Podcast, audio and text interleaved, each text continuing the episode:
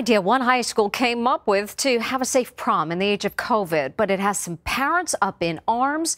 Unvaccinated students were singled out with a marking on their hand written with a black Sharpie.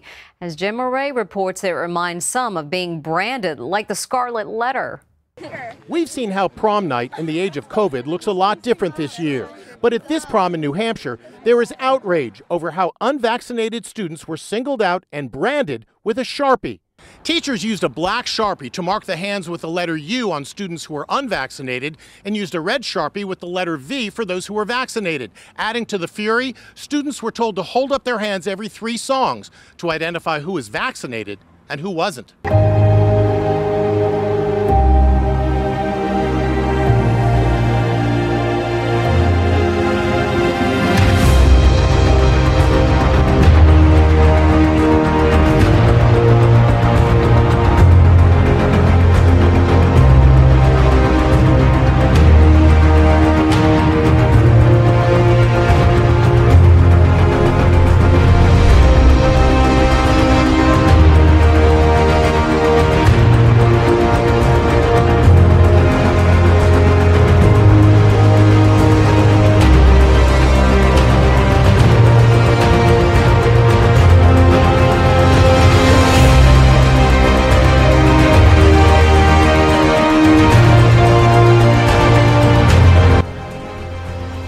Amigos, que tengan un tremendo hiper mega saludazo con doble Z, saludazo de Cusatón. Bienvenidos a un nuevo video. Oremos hoy a nuestro Padre Celestial para que guarde nuestros pasos y nos guíe en estos tiempos finales. Sálvanos, Padre Santo, inclusive de nosotros mismos. En el nombre de Jesús, amén. Se dice, amigos, que la batalla más grande que un ser humano debe luchar es la batalla contra sí mismo, en donde nuestro ego representa todos estos defectos de carácter, la ira, la impaciencia, la lujuria, la incontinencia, etcétera, etcétera.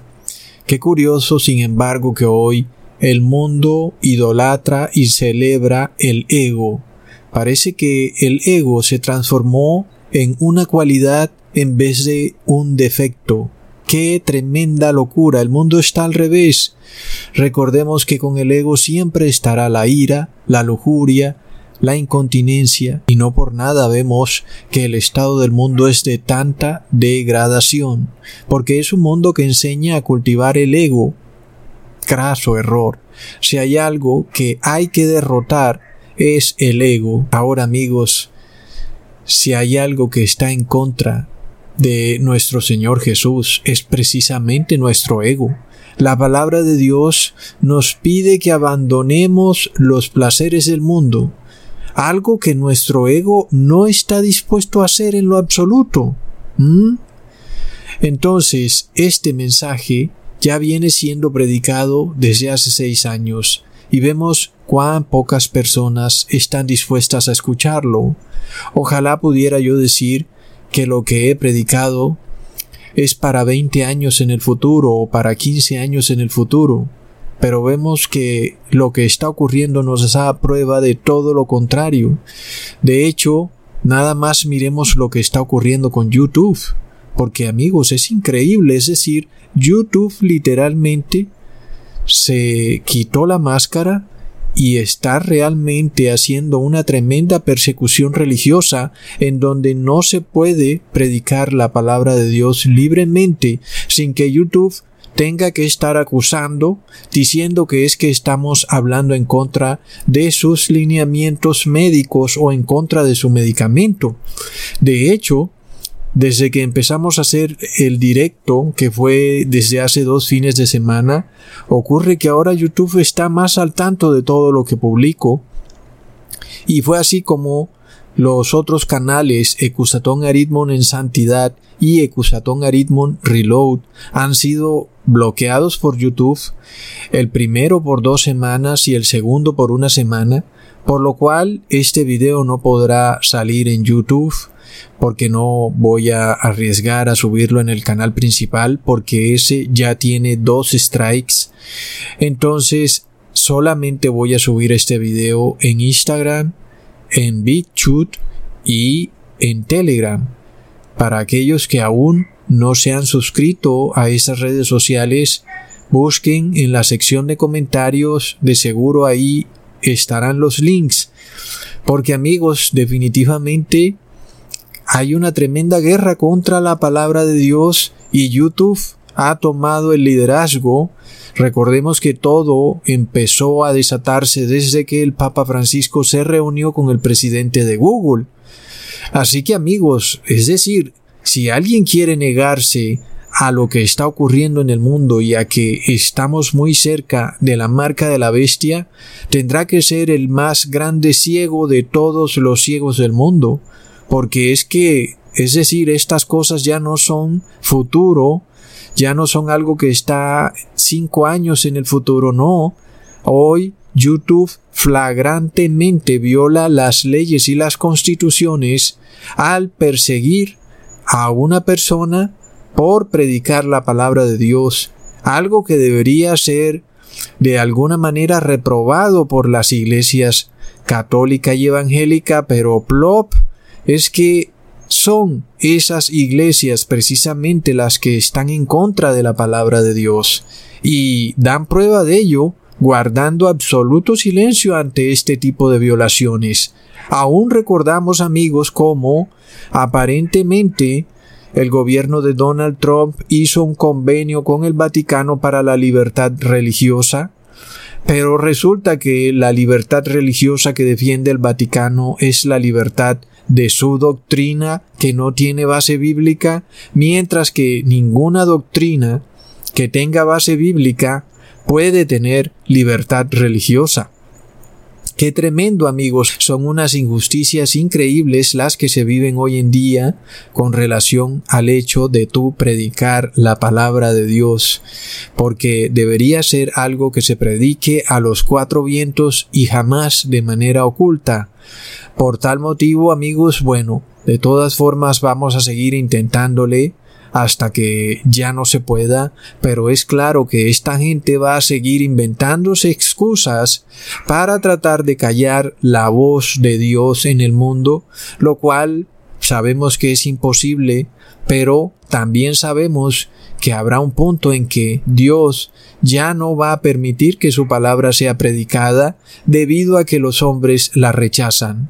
Es tremendo lo que se viene amigos, y si aún dudábamos de lo que pronto está por ocurrir en el mundo como una gran sorpresa sobrecogedora, miremos la increíble noticia que apareció en donde un colegio le está poniendo una marca a sus estudiantes durante las fiestas de graduación. Recontra, hiper, mega, plop. Y a los que no tienen el bautismo negro les ponen una U con marcador negro que representa que no lo han recibido. Y los que sí tienen el bautismo negro les ponen una B con marcador rojo. Esos ya están con el bautismo negro.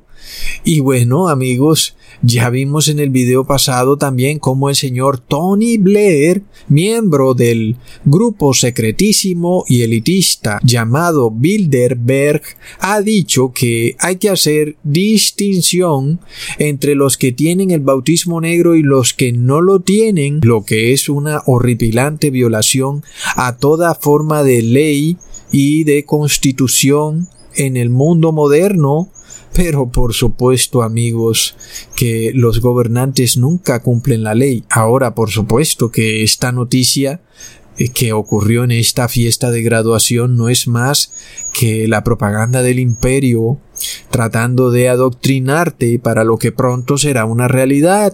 Y es que pronto vas a ser marcado si no te apercibes. La bestia del apocalipsis te va a marcar. Por supuesto que ya lo está haciendo.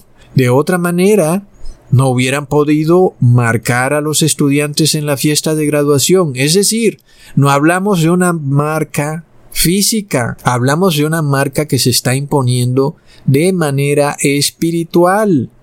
Por eso es que es bueno ver videos pasados de Cusatón para que puedas ver desde dónde venimos y por dónde vamos.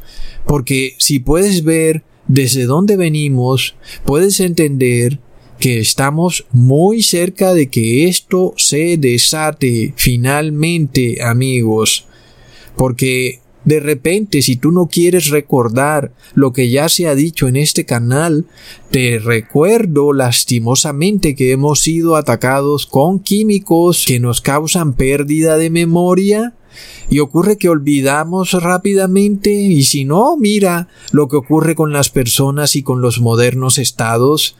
No han pasado ni cien años y ya se olvidaron de las modernas constituciones y la persona del común ni siquiera sabe que tiene una constitución. ¿Qué es eso? ¿Yo tengo derechos? ¿Hay derechos civiles? Oh, yo no sabía. Ah, sí, se me olvidó. Amigos, otro problema también muy grande es cuando tú no tienes tiempo de nada. Entonces, ¿crees saberlo todo? Eso es ser egocéntrico. Ah, ese video ya me lo vi. Ya me lo sé. Ah, ahí está el ego. Nos creemos infalibles. Oh, no, amigos. Es lamentable, de nuevo les digo.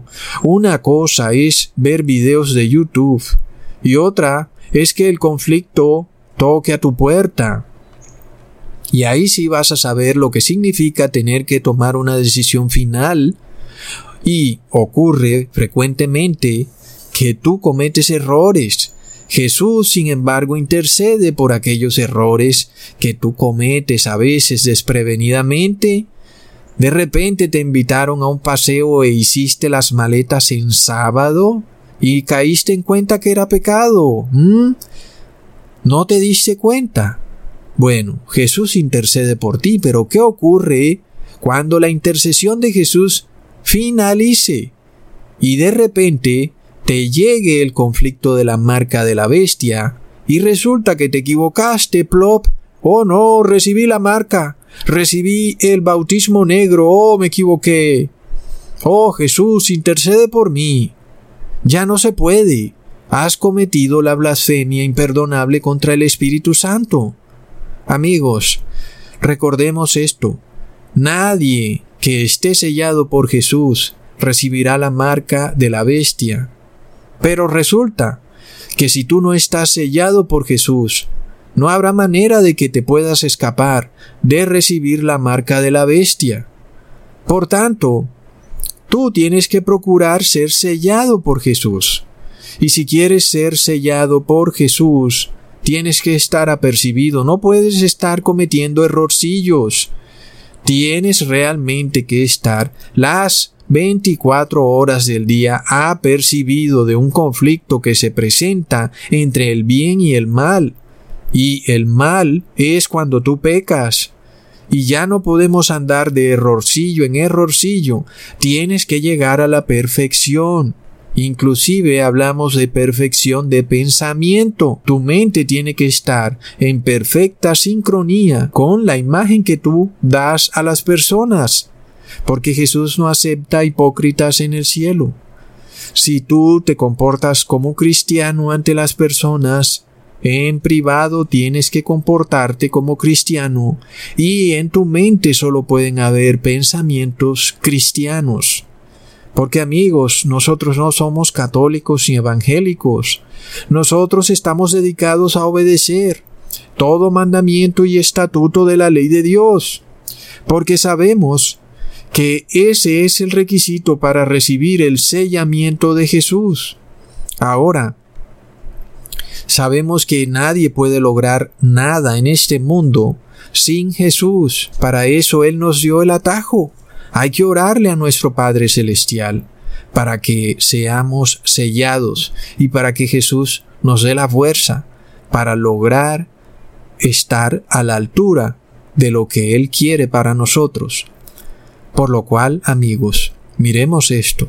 Desafortunadamente para algunos de esos estudiantes que asistieron a esa fiesta de graduación, ya la intercesión para ellos terminó porque algunos ya recibieron el bautismo negro.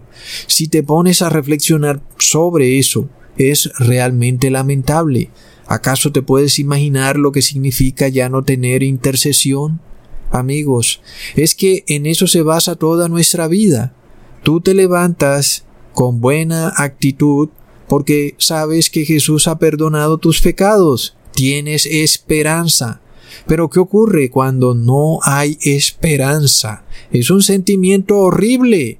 Nadie quiere sentir ese sentimiento en donde estamos perdidos para siempre.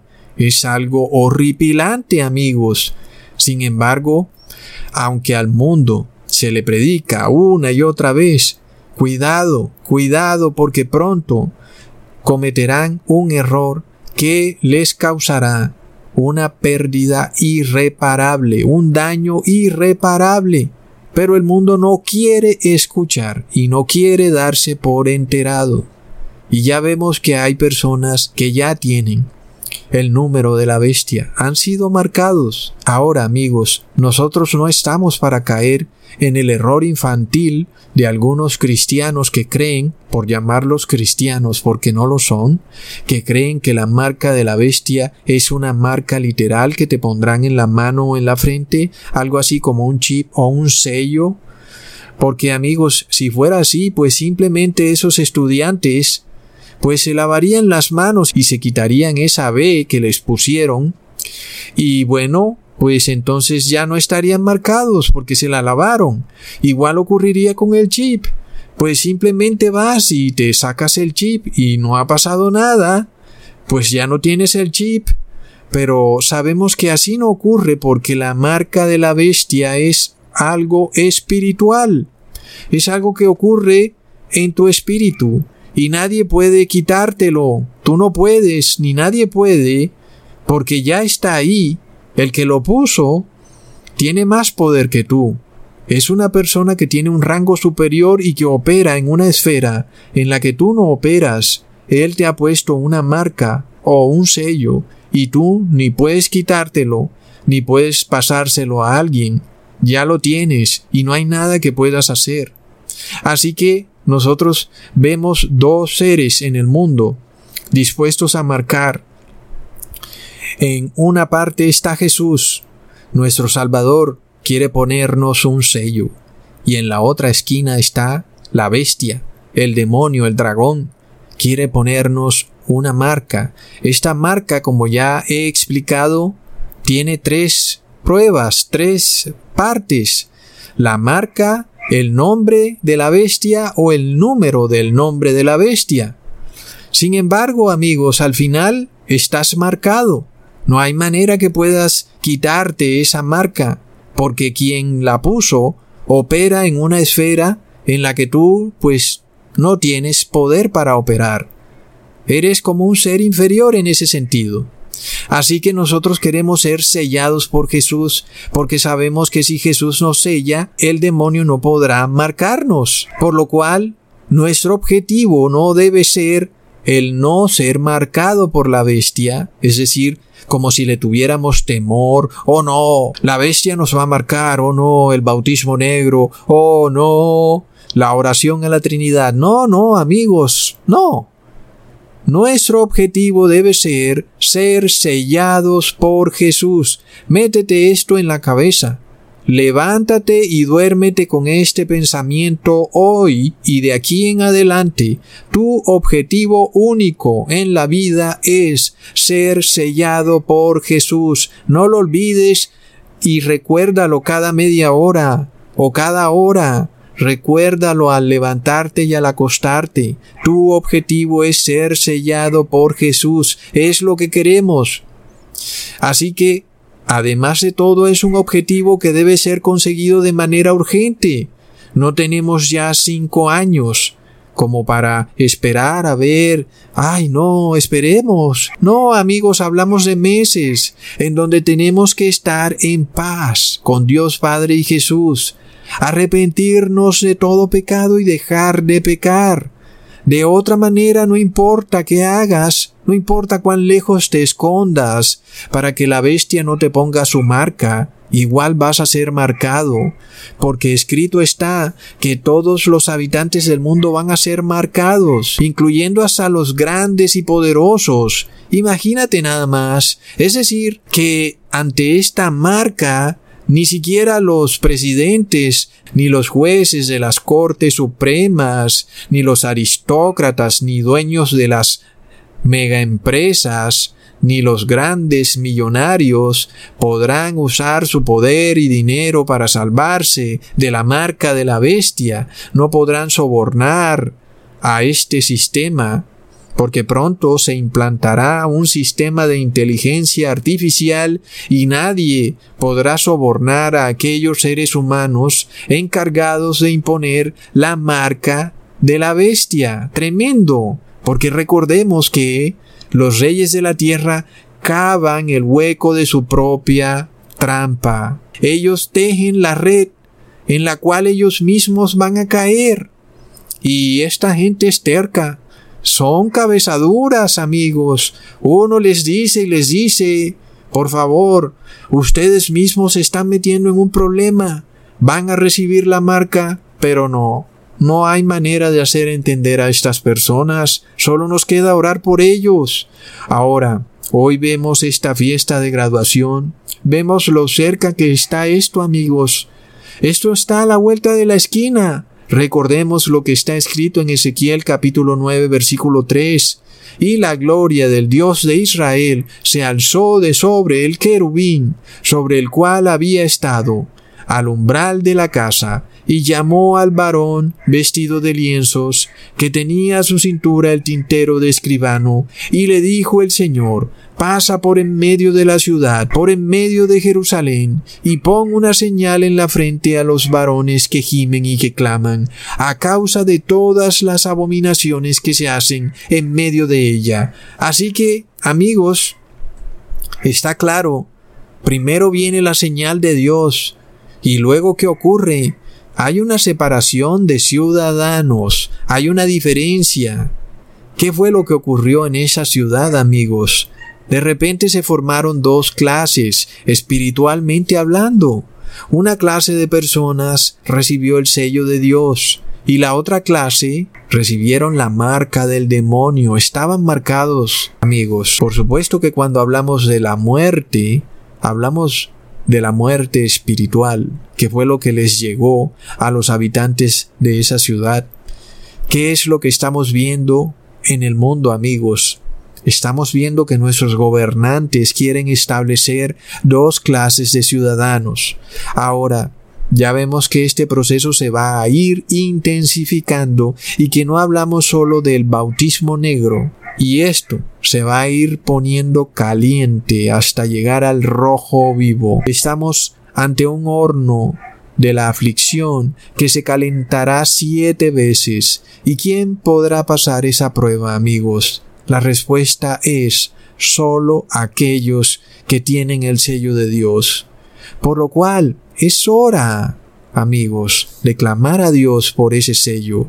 Es hora de pedirle en oración ese sello, porque si lo tenemos, sabemos que nada nos ocurrirá. Recordemos que Jesús profetizó de esto, diciendo en Mateo capítulo 25, versículo 31 al 46, cuando el Hijo del Hombre venga en su gloria y todos los santos ángeles con él, entonces se sentará en su trono de gloria y serán reunidas delante de él todas las naciones y apartará los unos de los otros, como aparta el pastor las ovejas de los cabritos, y pondrá las ovejas a su derecha y los cabritos a su izquierda. Tremendo amigos, es decir, Jesús nos profetizó sobre este tremendo cambio en la estructura política del mundo, un cambio en el cual de repente se establecerían dos clases de seres humanos, dos razas, y esas razas son las ovejas y los cabritos. Amigos, y esto está fácil de discernir. Pongamos atención. ¿A quién creen ustedes que amará el mundo? ¿A los cabritos o a las ovejas? Sabemos que los cabritos van a poder ir a los estadios, a los supermercados, a viajar por todo el mundo, seguirán disfrutando la vida. Esos son los cabritos. Este mundo los ama. Es increíble cuando uno se mete a las redes sociales de uno de esos cabritos. Parece que el mundo realmente los amara, es decir, estas personas tienen el mundo agarrado a manos llenas. La vida les sonríe, todo es paseo, comida y bebida, y todo es los placeres mundanos. El mundo ama a los cabritos y los cabritos aman al mundo. Pero, ¿qué pasa con las ovejas? El mundo odia a las ovejas y las ovejas odian al mundo. Y las ovejas andan por ahí solitarias. Andan por ahí como que bueno, ¿qué pasa? No pasa nada, ¿verdad? Este mundo realmente como que no tiene nada bueno para ofrecer. Tremendo. Sin embargo, Jesús le dice a las ovejas en el versículo 34, Venid, benditos de mi Padre, heredad el reino preparado para vosotros desde la fundación del mundo. Recordemos que de esto se profetizó en el libro de Génesis, cuando Jacob, el hijo de Isaac, trabajó para Labán, el hermano de su madre, y este fue el pacto que hicieron en Génesis capítulo 30 versículo 32 al 33. Yo pasaré hoy por todas tus ovejas, poniendo aparte toda oveja pintada y manchada, y todo carnero bermejo entre los carneros, y lo pintado y manchado entre las cabras, y esto será mi salario. Así responderá por mí mi justicia mañana cuando me viniere mi salario delante de ti todo lo que no fuere pintado ni manchado en las cabras y bermejo en las ovejas mías, se me ha de tener por hurto. Oh, no, amigos, es tremendo. Jacob hizo un pacto con Labán, en el cual toda oveja o carnero pintado o manchado o bermejo debería ser de propiedad de Jacob. El resto debían ser de propiedad de Labán. Es de locos amigos. En este caso, Labán simboliza a Satanás. Y podríamos decir que Jacob en parte simboliza al ser humano, pero también a Jesús. Y las ovejas y los carneros simbolizan a los seres humanos que habitamos en este mundo. ¡Wow! Es tremendo. Pongamos atención, porque uno se pregunta, ¿por qué Jacob decide quedarse con las ovejas y carneros manchados, pintados o bermejos. Porque, amigos, eso simboliza la sangre de Cristo.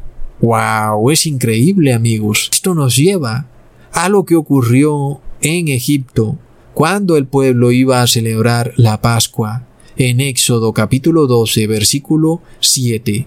Y tomarán de la sangre y la pondrán en los dos postes y en el dintel de las casas en que lo han de comer. Y seguimos leyendo en el versículo 12 y 13. Pues yo pasaré aquella noche por la tierra de Egipto, y heriré a todo primogénito en la tierra de Egipto, así de los hombres como de las bestias, y ejecutaré mis juicios en todos los dioses de Egipto, yo Jehová.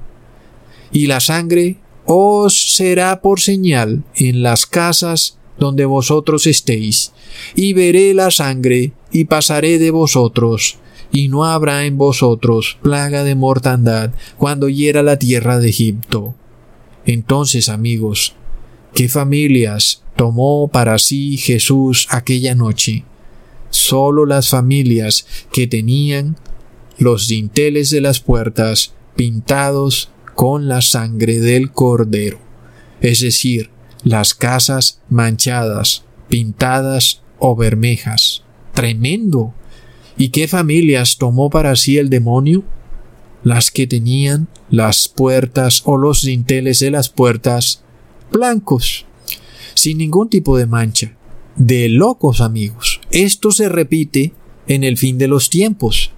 Recordemos que hoy es un cuasi delito decir que tú no vas a recibir el bautismo negro porque estás cubierto por la sangre de Jesús.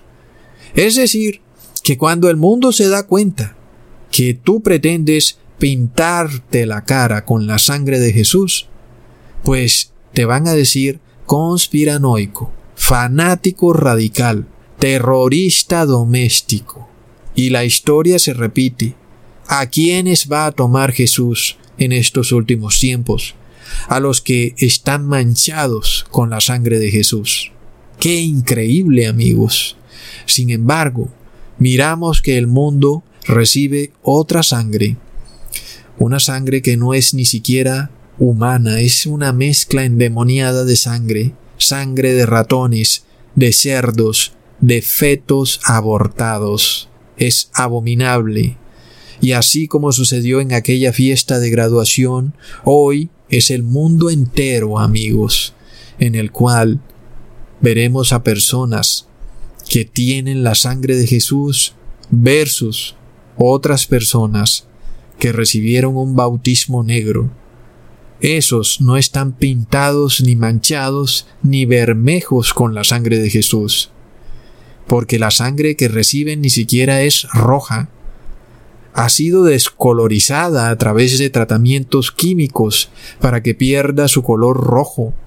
Y resulta que los testigos de Jehová dicen, oh, pero puedes recibir el bautismo negro porque lo que hay en ese frasco no es sangre, no, yo no la veo roja. Mírala, es transparente. Recontraplop. Claro que es transparente porque ellos le quitan el color rojo esto se puede hacer. Le pueden quitar el color rojo y queda transparente, pero sigue siendo sangre. Sigamos leyendo. Luego tomó Jacob varas de álamos verdes y de almendro y de castaño, y descortezó en ellas mondaduras blancas, descubriendo así lo blanco de las varas, y puso las varas que había mondado en las pilas, en los abrevaderos del agua, donde las ovejas venían a beber, delante de las ovejas, las cuales se calentaban viniendo a beber, y concebían las ovejas delante de las varas, y parían borregos pintados, manchados y bermejos. ¡Wow! ¿Qué simbolizan entonces estas varas verdes y de almendro que Jacob descortezó para que las ovejas se aparearan y parieran borregos pintados, manchados y bermejos, mm, significa la palabra de Dios. Probémoslo, amigos. Leamos en Jeremías capítulo 1, versículo 11 al 12. ¿Qué ves tú, Jeremías? Y dije, veo una vara de almendro. Y me dijo Jehová, bien has visto, porque yo apresuro mi palabra para ponerla por obra. Tremendo, amigos. ¿Y qué es la palabra? Es Jesús. La sangre de Jesús es la palabra. Las ovejas pintadas, manchadas y bermejas son las que obedecen la palabra de Dios, todos sus estatutos, mandamientos y decretos. Leamos en Deuteronomio capítulo 28 versículo 1. Acontecerá que si oyes atentamente la voz de Jehová tu Dios para guardar y poner por obra todos sus mandamientos que yo te prescribo hoy, también Jehová tu Dios te exaltará sobre todas las naciones de la tierra. ¿Ok? Es una promesa de nuestro Padre Celestial. ¿Será que Él no la va a cumplir? Hmm. Ya sabemos, amigos, que nuestro Padre y nuestro Señor Jesús cumplen todo lo que dicen. Ok, sigamos leyendo lo que ocurría con Jacob y Labán en el mismo capítulo, en el versículo 41 al 42. Y sucedía que cuantas veces se calentaban las fuertes, Jacob ponía las varas delante de las ovejas en las pilas para que concibieran delante de las varas, y cuando venían las ovejas débiles, no las ponía. Así eran las débiles para Labán y las fuertes para Jacob. ¡Wow, amigos! Es increíble. Es decir, estamos hablando de dos razas, de la raza fuerte y la raza débil. Aquí vemos cómo Labán representa al mundo, pero también al demonio. El astuto Labán sabía que en un hato de ovejas la mayoría son blancas, Así que cuando Jacob le propuso como salario que él se quedaría solo con las pintadas, manchadas y bermejas, el símbolo del dinero se pintó en los ojos de Labán, sabiendo que las pintadas, manchadas y bermejas serían muy pocas en relación a las blancas. Muchas personas también así están dispuestas hacer todo según la conveniencia económica. Y resulta que todos los actos de sus vidas los deciden con relación a si van a obtener riqueza y prosperidad mundana. Y de aquello donde ven poca prosperidad económica, se apartan, y donde ven mucha prosperidad económica, ahí estarán siempre. Por lo que recibir el bautismo negro pretende traerte de vuelta la prosperidad económica, pretende abrirte las puertas del mundo de par en par, vas a poder hacer negocios por todas partes libremente, ya no van a haber obstáculos de ningún tipo. La lógica mundana de Labán es esta misma lógica que tenemos hoy en día en el mundo. Parece una lógica obvia, ¿verdad? Jamás se ha visto que un hato de ovejas sean más las pintadas y manchadas que las blancas. Al parecer Labán actuó con lógica al aceptar la propuesta de Jacob, y Jacob hizo un mal negocio tal vez, porque pues las ovejas supuestamente más fuertes en un hato son las blancas. ¿Cómo es que Jacob pretendía hacer este pacto donde él estaría años y años trabajando y solo recibiría una mínima parte de las ovejas y recibiría las supuestamente más débiles. La lógica monetaria y económica desafía todo lo que Jacob hizo. Sin embargo, Jacob sabía que había un Dios justo que estaba mirando desde el cielo. Por otro lado, Labán era un darwinista social algo de lo que ya hemos venido estudiando cuando él hizo pacto con Jacob. Llegó a tal punto su codicia que se apoderó de las ovejas pintadas, manchadas y bermejas que había en su rebaño y las apartó de Jacob tres días de distancia, para que Jacob aún tuviera menos posibilidades de obtener ovejas pintadas, manchadas y bermejas. Labán pensaba entonces, al dejarle a Jacob solo las ovejas blancas, que, por supuesto, su hato de ovejas se haría muy fuerte y muy grande, porque solo parirían las ovejas blancas, las fuertes. Y en general, inclusive aún, muchos ganaderos piensan que es el ganado blanco el más fuerte, esto aún se ve. Por otro lado, hoy nuestros gobernantes piensan que los que tienen el bautismo negro son los fuertes, aquellos que pueden de nuevo regresar a la sociedad, y los débiles deben estar apartados, lejos de la sociedad, para no dañar el rebaño de los fuertes. Es la lógica mundana de Labán. Leamos en el versículo 35 y 36 del mismo capítulo. Y apartó Labán aquel día los machos cabríos, pintados y manchados, todas las cabras pintadas y manchadas, y todo lo que tenía en sí algo de blanco, y todo lo bermejo entre las ovejas, y las puso en la mano de sus hijos, y puso tres días de camino entre sí y Jacob, y Jacob apacentaba otras ovejas de Labán. Amigos, aquí podemos ver el espíritu de Lucifer. Esto nos representa cómo Lucifer intenta apartar la palabra de Dios cuando intenta esconder a los siervos de Dios del mundo. Hoy vemos lo que hace YouTube. YouTube trata de expulsar la palabra de Dios de su gran plataforma. Casi que es ya muy difícil subir videos a YouTube porque finalmente eso significaría que YouTube pues elimine el canal. Este es el espíritu de Labán, persiguiendo al pueblo de Dios y apartándolo, para que Labán se quede con las ovejas blancas, las que tienen su mente en blanco. Esto es lo que Lucifer ha deseado siempre. Asimismo, amigos, Labán también pretendía que Jacob le estuviera sirviendo para siempre y que tuviera que estar trabajándole a Labán de continuo por los siglos de los siglos. Y es lo que Lucifer y sus demonios también pretenden, que Jesús tenga que estar haciendo intercesión interminablemente por los hombres. Así también algunas personas lo desean. No quieren arrepentirse, sino que Jesús esté constantemente intercediendo por sus pecados. ¿Hasta cuándo? Hay que ponerle fin a esto. Jesús ya está cansado de esto. Jesús ya quiere volver a casa, así como Jacob. Ya quería llevarse su salario, sus ovejas, así como Jacob quería también llevarse su familia y sus ovejas.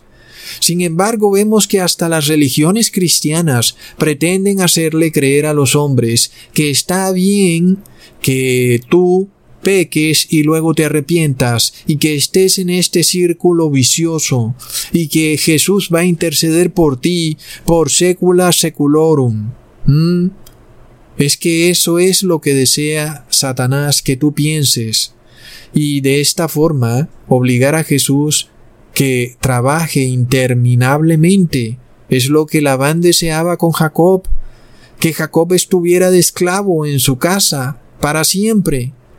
Pero amigos, es que de esto es lo que estamos hablando. Jacob cuando finalmente se lleva las ovejas pintadas, nos está mostrando que Jesús también se lleva aquellas ovejas que están manchadas con su sangre y finalmente le pone fin a esta obra de intercesión. Jesús lleva ahora toda su familia y todas sus ovejas a el Padre Celestial. Es tremendo, amigos. Recordemos que está escrito en Primera de Corintios capítulo 1 versículo 27 antes, lo que es la locura del mundo escogió Dios para avergonzar a los sabios, y lo que es la flaqueza del mundo escogió Dios para avergonzar lo fuerte. Y así, amigos, Jacob pareció escoger el peor negocio, las ovejas que generalmente nadie quiere, las pintadas, las manchadas, las aparentemente débiles, y Labán se estaba quedando con todas las ovejas blanquitas. Cuando uno ve un rebaño y se ven todas esas ovejas blanquitas, estas ovejas nos representan al mundo. Son ovejas que no tienen pensamiento propio. Son uniformes todas. Hacen parte del mundo y piensan como el mundo. No tienen libertad de mente ni de conciencia. Esas son las que Labán consideraba como las ovejas fuertes. La realidad era todo lo contrario, amigos. Leamos en Génesis capítulo 30 versículo 41 al 42. Y sucedía que cuantas veces se calentaban las fuertes, Jacob ponía las varas delante de las ovejas en las pilas, para que concibieran delante de las varas, y cuando venían las ovejas débiles, no las ponía. Así eran las débiles para Labán y las fuertes para Jacob. Así está ocurriendo hoy en día. La realidad es que Así como Labán se estaba quedando con las ovejas débiles y enfermizas, cuando él pensaba que eran las fuertes, hoy en día muchas personas que reciben el bautismo negro lo reciben porque se sienten débiles de salud, sienten que su cuerpo no puede funcionar como antes y que en cualquier momento va a colapsar y que por eso necesitan este medicamento. Son personas que han escogido el remedio de Labán. Ese remedio ellas piensan que las hará fuertes de nuevo, que evitará que se enfermen. Sin embargo, para recibir ese remedio hay que desobedecer la palabra de Dios. Y resulta que si desobedeces la palabra de Dios, quiere decir que eres una oveja débil y que te vas a enfermar. Amigos, luego de que Labán y sus hijos se dan cuenta que sus ovejas son las débiles y que, bueno, en realidad como que el negocio no salió como ellos pensaban, porque las ovejas de Jacob eran más fuertes y su hato crecía y crecía. Entonces de repente declaran en Génesis capítulo 31, y oía él las palabras de los hijos de Labán, que decían, Jacob ha tomado todo lo que era de nuestro padre, y de lo que era de nuestro padre ha hecho toda esta gloria. Labán me recuerda mucho a los gobernantes, cuando dicen que el dinero que la persona gana, aunque lo ha ganado honestamente, aún sigue siendo su dinero.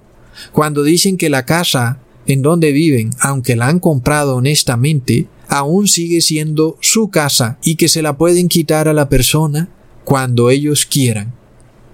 Según ellos, esto se debe a que el Estado los cuida y los protege gracias a que tiene policía y ejército, y que si han prosperado ha sido gracias a la economía del Estado, y que bueno, es la gloria del Estado la que les ha permitido prosperar. Es lo mismo que dijeron Labán y sus hijos. Labán representa a Satanás y al Estado, un Estado al cual tú le has pagado impuestos y aún también a través de la inflación te han cambiado tu salario porque con el mismo salario resulta que no puedes comprar lo que comprabas antes. Es lo mismo que hacía Labán con Jacob. Leamos en Génesis capítulo 31 versículo 7. Y vuestro padre me ha engañado y me ha cambiado el salario diez veces, pero Dios no le ha permitido que me hiciese mal. Así vemos amigos, esto es lo que ha hecho Lucifer también, cómo nos ha engañado, cómo engañó a Eva, engañó a Judas, y aún el 99.9% del mundo está engañado por Lucifer hoy en día. Así también hace el Estado. Nos engaña. Nos dijo que el bozal era opcional, ahora es una ley. Luego nos dijo que la cuarentena era por 15 días y ya llevamos más de un año en cuarentena. Y no por nada, las ovejas que se quedan con Labán están despojadas de la sangre de Cristo, porque Jesús es la verdad. Y las ovejas de Labán están siempre engañadas. Sigamos leyendo en el versículo 11 al 12. Y me dijo el ángel de Dios en sueños, Jacob, y yo dije, heme aquí. Y él dijo, Alza ahora tus ojos, y verás todos los machos que suben sobre las ovejas, pintadas, manchadas y bermejas, porque yo he visto lo que Labán te ha hecho. Amén, amigos. Hay un Dios justo en el cielo, que está mirando las injusticias de los hombres.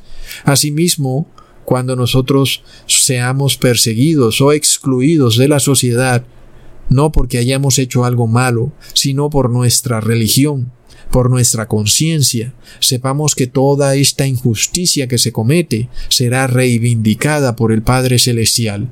Ya vemos cómo este video no se pudo publicar en YouTube, debido a la persecución que YouTube ha desatado en contra de la palabra de Dios. ¿Mm? YouTube no solo bloquea y elimina videos, sino que aquellos que permite subir los envía también al cajón de los recuerdos. Sin embargo, amigos, esto es apenas el principio de las injusticias que vienen. Pero imaginémonos qué tremenda injusticia no poder entrar a un supermercado nada más porque obedecemos la palabra de Dios. ¿No es esa una gran injusticia? Mientras delincuentes, mafiosos, corruptos entran felices al supermercado cada vez que quieran. Es una tremenda injusticia. Pero no hay que impacientarse, como dije al principio del video. El que se impacienta es un egocéntrico. Pero el que tiene el Espíritu de Dios sabe que toda bendición viene del Padre Celestial. Luego Dios le dice a Jacob, en el versículo 13, yo soy el Dios de Betel, donde tú ungiste la piedra y donde me prometiste voto. Levántate ahora y sal de esta tierra y vuélvete a la tierra de tu naturaleza. Tremenda palabra, amigos. Así nos dice nuestro Padre Celestial. Hijo, vuélvete a la tierra de tu naturaleza. ¿Y cuál es esa tierra? Es una tierra donde no hay pecado. Es la Jerusalén celestial. De allá somos, y allá debemos volver. Este mundo le pertenece a Labán. Labán tiene un derecho legal sobre las ovejas, porque así quedó establecido mediante un pacto entre Jacob y Labán. Y este es el pacto, que sólo las ovejas pintadas, bermejas y manchadas se irían con Jacob. El resto de esas ovejas blancas y uniformes, que piensan todas igual, se quedarán con Labán. Nadie puede violar ese pacto. Ni siquiera una oveja tiene poder para decidir sobre ese pacto. Es algo que ha ocurrido en una esfera superior a ellas. Leamos en el versículo 51 del mismo capítulo. Dijo Labán a Jacob, He aquí este majano, y he aquí esta señal que he erigido entre tú y yo. Testigo sea este majano, y testigo sea esta señal, que ni yo pasaré de este majano contra ti, ni tú pasarás de este majano, ni de esta señal contra mí para mal. Y el Dios de Abraham y el Dios de Nacor juzgue entre nosotros, el Dios de sus padres. Y Jacob juró por aquel a quien temía Isaac su padre. Aquí vemos que un pacto es una señal. Cuando Jacob y Labán hacen un pacto, establecieron una señal, un límite. Ninguno de los dos podía violar ese límite, porque eso significaba violar el pacto. Así que una señal se configura como obediencia a un pacto. Es un testigo de que tú estás obedeciendo al pacto. Siempre que Labán vea esa señal, sabrá que el pacto está siendo obedecido. Y lo mismo Jacob. Jesús ha establecido un pacto con los hombres. Sin embargo, resulta que las iglesias cristianas no tienen ni idea de cuál es ese pacto, ni siquiera lo enseñan en sus púlpitos. Sus sacerdotes dicen que estamos en un pacto del amor o solo hacen referencia a un nuevo pacto, pero no aclaran en qué consiste este pacto. La historia de Jacob y Labán nos muestra que ese pacto es una señal, como está escrito en Jeremías capítulo 31 versículo 33. Este es el pacto que haré con la casa de Israel. Pondré mis leyes en sus mentes y la escribiré en su corazón, y yo seré a ellos por Dios, y ellos me serán por pueblo. Esta es la señal que tienen aquellos que serán sellados por Jesús. Labán, que nos representa a Satanás en los últimos tiempos, no puede reclamar derechos de propiedad sobre alguien que tiene esa señal. Esos son los manchados y pintados y bermejos. Este es el conflicto final. Aquí es donde Jacob nos representa también al ser humano. Porque luego Jacob también tiene que pasar por la prueba de fuego para ver si él en verdad está guardando ese pacto para ver si está obedeciendo las leyes de Dios. Esta prueba que viene, como le vino a Jacob, tiene dos fases. La primera con su tío Labán, quien era muy codicioso y parecía dispuesto a hacer lo que tuviera que hacer por dinero.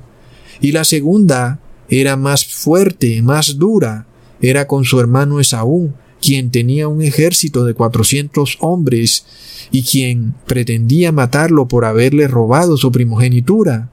Son las pruebas que tuvo Jacob que representan las pruebas que pronto tendremos que asumir nosotros en los tiempos finales.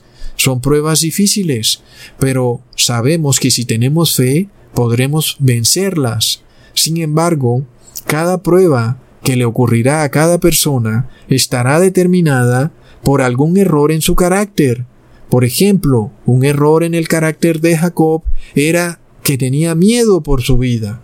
Fue esa la razón por la cual Jacob huyó de Labán despavoridamente, la cual lo hizo ver como si él en verdad le estuviera robando a Labán.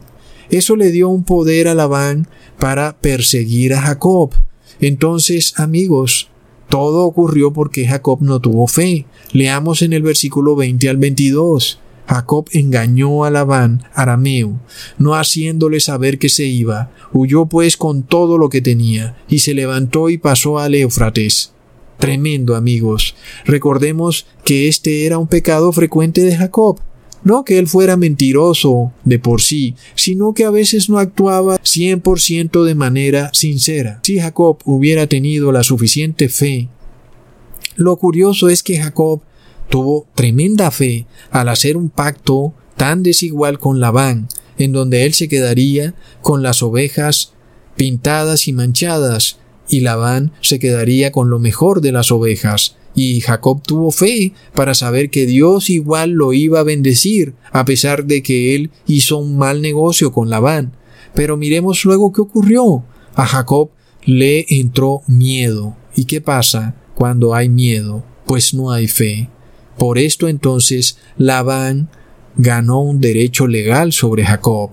Leamos en el versículo 30, y ya que te ibas, porque tenías deseo de la casa de tu padre, ¿por qué me hurtaste mis dioses? Amigos, cuando tú no tienes fe, eso es idolatría. Es por esto que cuando Labán gana este derecho legal, le reclama sobre unos dioses a Jacob. Aunque una de sus esposas se había llevado algunas de esas estatuas de la casa de Labán, Jacob no sabía nada de esto. Sin embargo, a Jacob le fue reclamado por esos dioses porque él se fue de manera oculta, no teniendo fe, amigos. Y eso es idolatría. Leamos en el versículo 26. Y dijo Labán a Jacob, ¿qué has hecho? Me engañaste y has traído mis hijas como prisioneras de guerra. Tremendo. Luego Jacob le dice a Labán en el versículo 36, ¿Qué transgresión es la mía? ¿Cuál es mi pecado? Para que con tanto ardor hayas venido en mi persecución, pues que has buscado en todas mis cosas. ¿Qué has hallado de todos los enseres de tu casa? Ponlo aquí, delante de mis hermanos y de los tuyos, y juzguen entre nosotros. Las palabras de Jacob son impresionantes, amigos. Labán estaba escarbando en todas las cosas de Jacob. Jacob le estaba diciendo, ¿Qué transgresión es la mía? ¿Cuál es mi pecado? Y allá es hacia donde nosotros tenemos que llegar, amigos, al punto de que todos nuestros pecados sean expiados y perdonados por Jesús, y nosotros podamos decirle al demonio, ¿cuál es mi pecado? Porque todos mis pecados han sido perdonados. ¿Cuál es mi transgresión? Porque la sangre de Jesús cubre todas mis transgresiones. Pero recordemos, amigos, que la sangre de Jesús solo cubre las transgresiones por las cuales tú te has arrepentido, no por aquellas en las cuales tú continúas pecando. Por lo que, así como a Jacob le ocurrió que Labán le esculcó todas sus cosas, así hoy en el cielo Jesús está examinando toda tu vida. Si hay algo en lo que tú no te has arrepentido, Labán tiene derecho legal sobre ti y puede acusarte, y la sangre de Jesús no te cubre. El pacto, la señal entre Jacob y Labán es que tú estés enteramente cubierto por la sangre de Jesús, que todos tus pecados sean expiados, para que tú puedas decir cuál es mi pecado, cuál es la transgresión mía. Amigos, en ese momento habrás recibido el pacto y la señal, y esta es la decisión que tienes que tomar. Es ahora o nunca. Hasta pronto, amigos.